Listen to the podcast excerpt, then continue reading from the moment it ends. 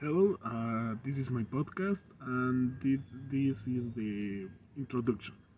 So, let's go. Hi! Uh, every Friday in the evening, I went to eat some tacos or hamburgers in a place next to my home.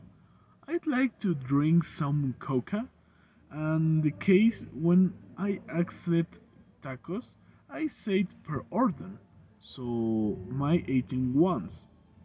In the case of hamburgers, I'm only eating ones with chips.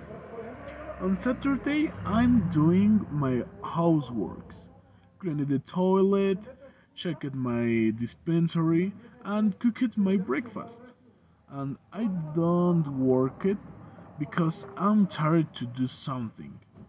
And the night, I am only watching the TV series when you call me.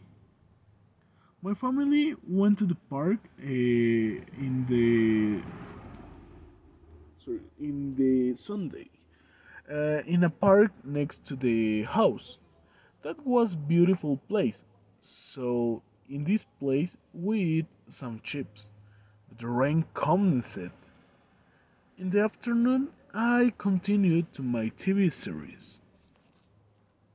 So maybe maybe it's a good podcast. So uh, I'm prepared to question my pronunciation and my redaction. And that's it. Bye.